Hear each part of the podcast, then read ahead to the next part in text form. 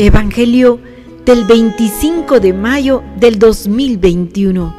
San Marcos 10, versículos del 28 al 31.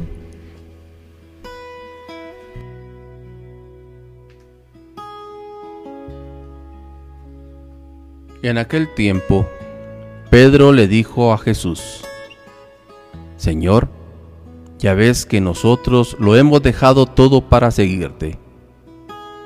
Jesús le respondió, Yo les aseguro, nadie que haya dejado casa, o hermanos o hermanas, o padre o madre, o hijos o tierras, por mí y por el Evangelio, dejará de recibir en esta vida el ciento por uno en casas, hermanos y hermanas, madres e hijos y tierras, junto con persecuciones y en el otro mundo la vida eterna.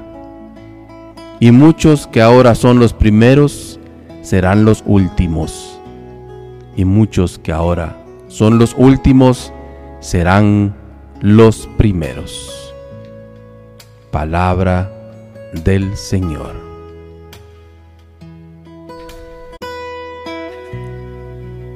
Queridos hermanos, el Evangelio de hoy nos hace reflexionar sobre las prioridades que tenemos en nuestra vida y las que en realidad deben existir. A veces esto no lo tenemos muy claro, aunque Jesús aquí en este Evangelio nos lo deja bien definido, que no debería haber alguna duda sobre el particular.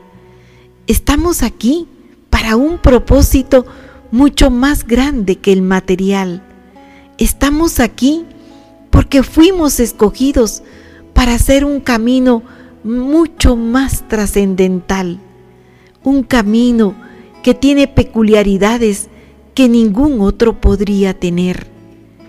En esta ocasión, la palabra nos dice, Pedro le dijo a Jesús, Señor, ya ves que nosotros lo hemos dejado todo para seguirte. Jesús le respondió, yo les aseguro, nadie que haya dejado casa o hermanos o hermanas o padre o madre o hijos o tierras por mí y por el Evangelio, dejará de recibir en esta vida el ciento por uno en casas, hermanos y hermanas, madres e hijos y tierras, junto con persecuciones y en el otro mundo la vida eterna. Aquí Jesús nos habla de algo muy importante que debemos tomar en cuenta. Nos habla de la entrega incondicional, la disponibilidad sin reservas.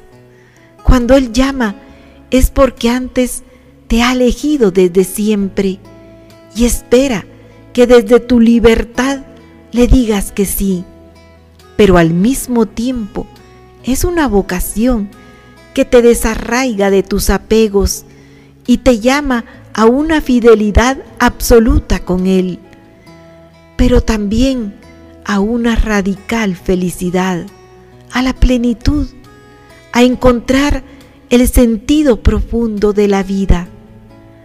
Cuando una persona descubre vivencialmente que el amor total a Dios y al prójimo es lo primero y fundamental en la vida, vive la relación con las cosas de este mundo de otra forma.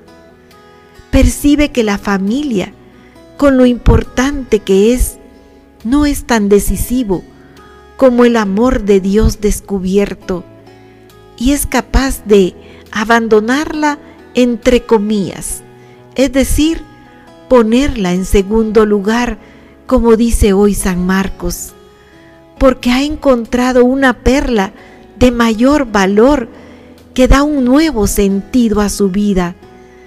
Percibe que la persona humana se realiza plenamente cuando vive el amor de Dios y experimenta que el que deja casa o hermanos o hermanas o madre o padre o hijos o tierras, por mí, por el Evangelio, recibirá ahora en este mundo cien veces más y la vida eterna.